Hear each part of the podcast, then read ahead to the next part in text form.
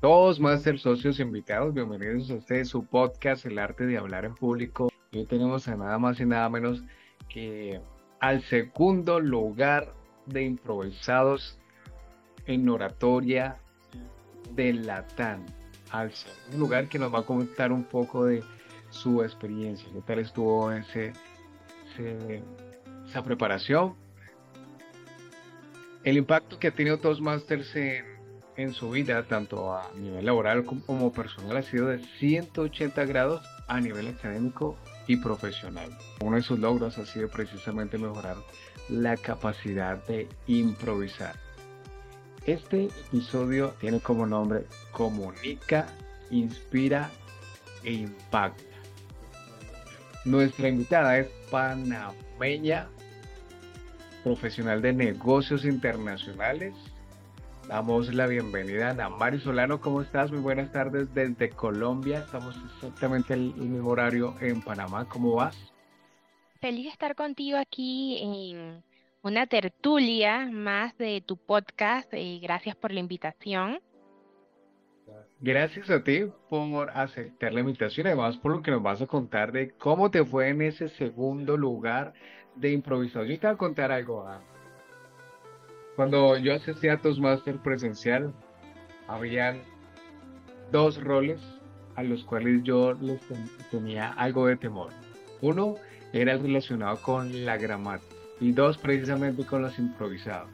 Yo pensaba, no, yo debo tener algo preparado, yo no puedo salir a improvisar pero ahorita nos vas a contar un poco la, la experiencia y la importancia de por qué nosotros debemos improvisar, por supuesto, teniendo algo de preparación. Y la preparación es lo que nosotros tenemos entonces más con la comunicación, con el liderazgo, con las herramientas que encontramos en PAPES. Iniciamos desde el primer momento. ¿Hace cuánto llegaste a todos más? Mira, con la llegada de la pandemia, eh, me invitó Oscar Marenco, que tenía una iniciativa Formé parte del primer grupo que se reunía en ese momento los sábados en la noche, acá en Panamá, pero después de un tiempo el horario como que tú sabes, es un horario familiar y, me chocaba. Y vuelvo a hacer una iniciativa hace un año y medio que se crea la TAM. Seguimos esta versión virtual, pero cambia el horario. Y allí le digo, bueno, vamos con todo, vamos a meternos. Y por allí mismito eh, se da una oportunidad de liderazgo. Y bueno, eh, agarro la bandera y me meto a liderar como VP ejecutivo con grandes coaches, porque no sabía cómo se comía eh, el asunto. Así que pues allí de poquito a poquito continuamos con eso, con ese liderazgo y también levantando el club con el único objetivo que cada uno de sus miembros tuviera la oportunidad de mejorar su habilidad en hablar en público. Bueno, mira, ya empiezas a ver los frutos muy seguramente desde las primeras semanas, pero ya con este pequeño y gran éxito que ha sido tener un segundo lugar en el concurso internacional o en LATAM de, de oratoria y en este caso de improvisados. Cuéntanos un poco de esa experiencia. ¿Cómo te fue? ¿Cómo te sentiste? ¿Cómo te preparaste para improvisar? Mira, eh, me invitaron a varios concursos, estuve participando en el que se hizo en Colombia en español y inglés, allí apoyé en cronometrador y vi la dinámica y pues me animó muchísimo. Yo decía, oye, ¿por qué no me había animado antes a hacer un concurso? Y cuando me dijeron de la oportunidad, bueno, vamos, vamos con todo y la verdad que sí se siente un poco de nervios eh, cuando participas por primera vez pero creo que ya cuando lo haces una segunda, una tercera, ya esos nervios bajan. Lo importante es atreverse, atreverse y agarrar las oportunidades. Cuéntanos, por favor, del impacto a nivel tanto personal como profesional en que ha atribuido Toastmasters y la preparación que tú has tenido desde que ingresaste. Mira, recuerdo que hace un año y medio estuve escuchando un podcast eh, de un estadounidense y él había comentado que cuál fue el impacto eh, que tuvo Toastmaster en su vida. Y allí recordé aquella invitación que me hizo mi amigo Oscar y le, toqué las puertas. Hey, sí, ¿por qué no? Em, ir a Toastmaster eh, y a mejorar las habilidades de hablar en público. estaba haciendo una maestría en docencia superior, sabes, de los profesores y los coaches, una de las habilidades que tienen que potenciar es comunicar, transmitir esos conocimientos. Y desde la semana uno te puedo decir que los consejos tanto de los mentores, de los compañeros que están aquí en, en el club o en cualquier otro club, porque muchas veces vienen invitados, ya sea de Ecuador, ya sean de Colombia, de cualquier otra parte del mundo, agarras esos, esos consejos, aunque no sean tuyos directamente, y los tomas y los implementas y empiezas a hacer estas pruebas de técnicas, de qué funciona en ti, qué no funciona. Y cuando te digo que inspirar por medio de la comunicación o por medio de cómo improvisar en la comunicación, es que a veces tenemos estos temas que hemos estudiado, por lo menos en mi caso es el comercio internacional, y tenemos los conocimientos allí, pero no sabemos cómo de repente con una pregunta, tú sabes, eh, inspirar, e impactar de esa manera positiva a otras personas con los conocimientos que ya tenemos. Relacionado que tú nos contabas que escuchaste de Toastmasters en un podcast, yo suelo escuchar demasiados podcasts, es algo que me gusta bastante, es mi manera de aprender. Y escucho a Lois Love en su podcast en español. Y él comenta cómo en Toastmasters precisamente fue una gran escuela para prepararse, una gran escuela, aunque no es ningún tipo de escuela, sino que es una organización internacional sin ánimo de lucros que se prepara, se encarga de formar líderes y oradores. Y algo que me gustó mucho del episodio anterior, en el cual Mónica Acevedo realizaba la entrevista, es que Mónica decía, Tú a Toastmasters no solamente vienes a entrenar tus habilidades de liderazgo oratoria, sino a adquirir más confianza, más confianza en ti mismo o en ti misma.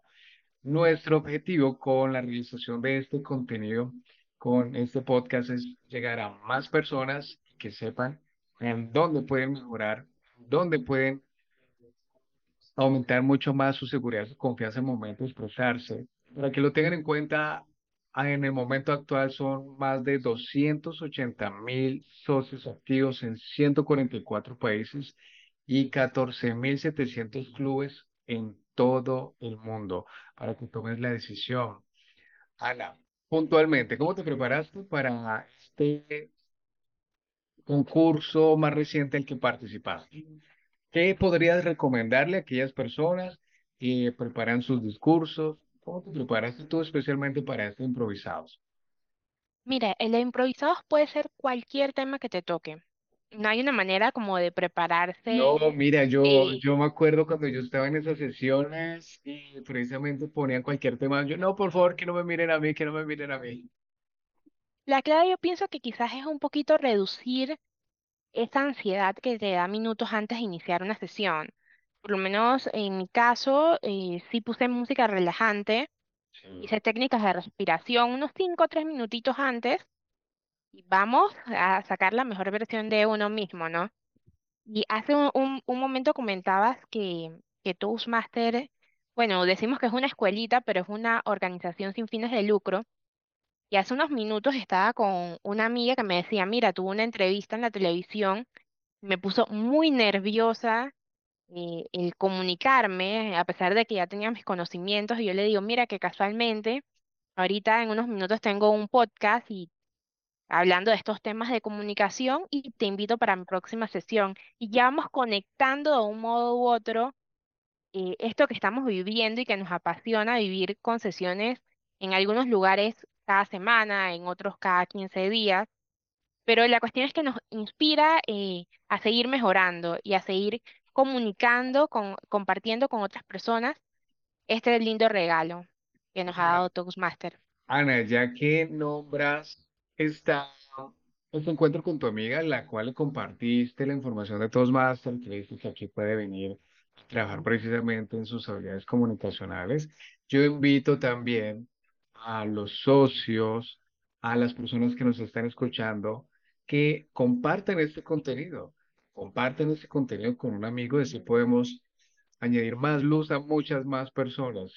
Eso es un contenido de valor que a muchas personas le puede brindar precisamente como lo describía Mónica Acevedo, confianza, seguridad. Al igual que tú, o, al igual que el ejemplo que ponías, yo he tenido también esa experiencia, Ana, en el cual cuando yo ingresé a Toastmasters, me temblaban las piernas, no sabía comunicarme muy bien en las primeras sesiones. Ahora he tenido la oportunidad de dar unas charlas presenciales a más de 30 y 40 personas. Como tú lo decías, se vive, se siente, se experimenta ese, pequeño temor, esa adrenalina, pero ya se trabaja de una manera totalmente diferente. Ahora ya sabemos ponerla a nuestro favor. ¿Qué consejo le darías tú, Ana, aquella persona que todavía está pensando si vale la pena mejorar sus habilidades comunicacionales? Mira, yo le diría que no lo piensen más. Uno aprende haciendo y la comunicación es algo que está en todos los pilares de nuestra vida, ya sea la comunicación con nuestra pareja, la comunicación con nuestros familiares, comunicarte con tu jefe de manera asertiva, que quieras exponer eh, alguna problemática que están viviendo y sugerir eh, rápidamente alguna solución. Todo esto está en, en la comunicación y puedes comunicar algo con palabras que no reflejen o no tengan la intencionalidad que tú tenías como objetivo. Esta parte del objetivo siempre hay que tenerla en cuenta cuando queremos conversar, cuando queremos transmitir algo. Siempre pienso yo que el objetivo es clave, fundamental en lo que queramos transmitir. Bueno, Ana, si vienen tres preguntas importantes, poderosas, y la primera pregunta es, un libro que tú nos recomiendes relacionados con estos temas, confianza, seguridad, comunicación, habilidades blandas, habilidades sociales, que pueda darnos más información para que nosotros la podamos poner a nuestro favor. Mira, estoy leyendo este libro. Es de una periodista casualmente colombiana, pero vive en Miami. Su nombre es Sonia González y se titula El ABC de la comunicación efectiva, hablada, escrita y escuchada. De verdad que muy bueno. eh, ella trata de siempre eh, traer contenido de valor en sus redes. Yo la sigo personalmente en LinkedIn y me gusta mucho los consejos que da de la comunicación. Perfecto, ahí está un buen libro para que lo añadamos a nuestra biblioteca. Segunda gran pregunta. O sea, esto me parece tan importante, Ana, porque de aquí las personas que nos están escuchando pueden sacarle bastante provecho y es, ¿cuál es la actitud que un socio, tanto nuevo como actual de Toastmasters, debe tener para acelerar su proceso, su crecimiento? ¿Cuál sería esa actitud? Mira, yo pienso que es levantar la mano. Levantar la mano no solamente para dar un discurso, levantar la mano así sea para un puesto, una tarea eh, específica, puntual, porque vas ganando conexiones, vas haciendo amigos en el, en el proceso y te va generando esa confianza que, que tanto hemos comentado de seguir eh, esos pasos para seguir con su camino. Nosotros le llamamos caminos a, a los pathways, son pilares que genera Toastmaster con el fin de mejorar las habilidades de hablar en, en público. Levante la mano, por favor, cuando soliciten quién va a ser el próximo Toastmaster de la noche. Tú levanta la mano. Sé proactivo, de hecho, no esperes a que soliciten ese, ese rol. Levanta tú la mano en todo momento. Ten esa actitud. Estoy muy de acuerdo con Ana. Y es uno de los consejos que se ha brindado en varias ocasiones con varios socios. Ana, última y gran pregunta. ¿Cuál es tu secreto para que a ti te vaya bien con los discursos? Pero antes de que nos cuentes tu secreto, tú nos vas a comentar acerca de la TAN, del Club de la TAN, cuándo se reúnen, en qué horario, cómo pueden participar las personas que estén escuchando este episodio. Mira, nos reunimos una, una vez cada 15 días, los lunes, en horario de 7 a 8 y media. Eh, se pueden comunicar dejándote un mensaje en el podcast y con gusto eh, los contactamos y los conectamos. Y bueno, y respondiendo a tu pregunta eh, que me realizabas, uno de los secretos para los discursos es no aprendérselo de memoria. Yo los divido en tres, cuatro partes y trato de recordarme eh, con, esta, con esta gran técnica de la visión, eh, recordar esos puntos, esos hitos y allí me voy con la historia, ¿no? Trato de usar esa técnica y también la técnica de entrada y de salida, un una buena entrada y un buen cierre. A ver, ya para finalizar este podcast, danos un pequeño atisbo de cómo sería ese intro y ese cierre en un discurso. Bueno, el intro es plantear ya cualquier tipo de discurso que tengas eh, por ejemplo, yo empezaría así. Muy buenas, eh, estimados compañeros. El día de hoy vengo a hablar del ABC de la comunicación efectiva. Quédate aquí conmigo y explora las diferentes estrategias para mejorar en tu arte de comunicar. Ese sería un buen intro y bueno, y cuando lo cierro trato siempre de dar algún consejo y tratar de volver a recordar las frases que di en mi, eh, los diferentes tips que di en mi discurso. Bueno, están para que también los pongas en, pongan en práctica al momento de iniciar sus discursos. Y Ana, muchas gracias por este espacio y por el tiempo que nos brindas, por, lo, por la información que nos compartes. Felicitaciones, Ana, felicitaciones por ese segundo puesto en ese concurso internacional de discursos improvisados. Muchas gracias a ti, Diego, por este espacio y por semana a semana traernos estos podcasts interesantes con gente alrededor del mundo. Así es, como bien lo acaba de decir Ana, semana a semana estamos haciendo entrevistas con socios de distintos clubes. Bueno, Ana, nos veremos en una próxima ocasión y ustedes socios, recuerden por favor dejarnos comentarios en las redes sociales, qué les ha parecido estos episodios, en qué podemos nosotros mejorar. Es la única manera de saber cómo podemos hacerlo mucho mejor. Recuerden que nuestro destino es la excelencia. Chao.